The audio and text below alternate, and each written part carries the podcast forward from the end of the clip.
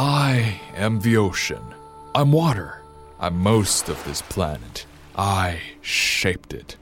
Every stream, every cloud, and every raindrop, it all comes back to me. One way or another, every living thing here needs me. I'm the source. I'm what they crowd out of. Humans, they're no different. I don't owe them a thing. I give, they take, but I can always take back. That's just the way it's always been.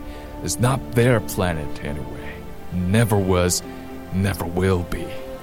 But humans, they take more than their share. They poison me, then they expect me to feed them. Well, it doesn't work that way.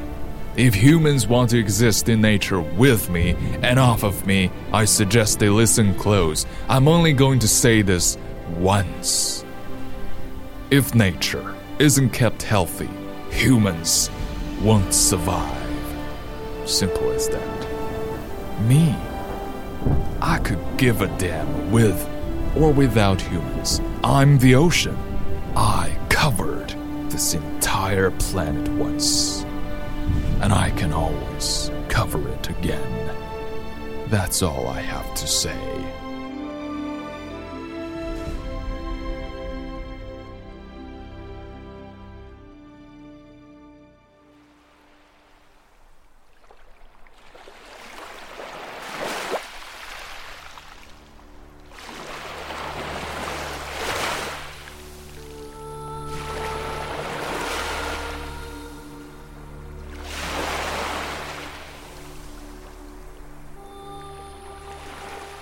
我是海洋，我是水，我覆盖了大部分地球，我创造了它。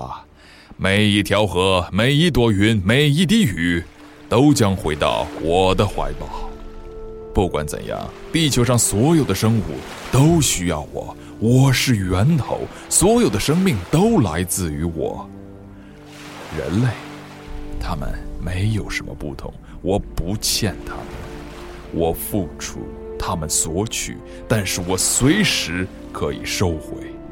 人们一直都是这样做，毕竟这不是你们的星球，以前不是，以后也不是。但人类他们贪得无厌，他们毒死我，竟然还想让我继续养活他们，这怎么可能？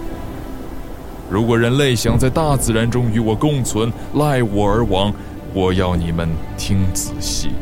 我只说一次：如果没有健康的大自然，人类将走向灭亡。就那么简单。至于我，有没有人类都无所谓。我的海洋，我曾经覆盖过整个地球，我也可以再一次把它全部覆盖。这，就是我要说的。